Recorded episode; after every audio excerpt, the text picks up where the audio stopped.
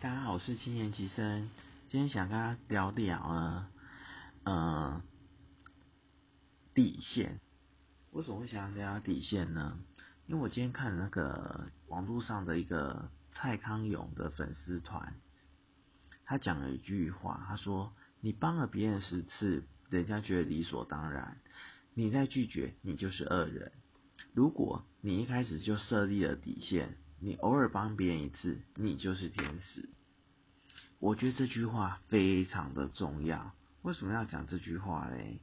因为呢，我发觉哈，很多人会因为利用你的善良，而你的心软，然后就会把黑锅丢给你。那就是因为这样，他们就会这样子。而你呢，过分做一个善良的人，他们就会挥霍你，然后，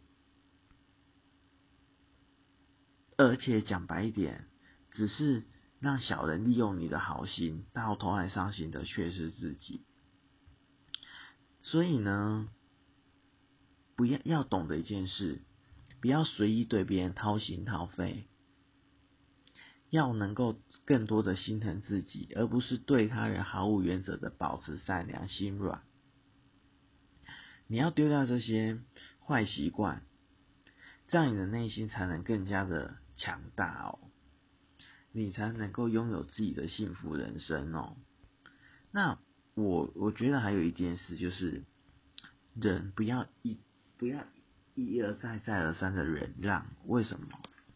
虽然大家都会以为以和为贵哦，但是其实你的以和为贵是要有底线的，你不能因为呃别人啊，你就觉得说不要给他一点那个，你就觉得不要给他一点，就是怎么讲？你为了维持表面的和平圆融，然后你你就呃。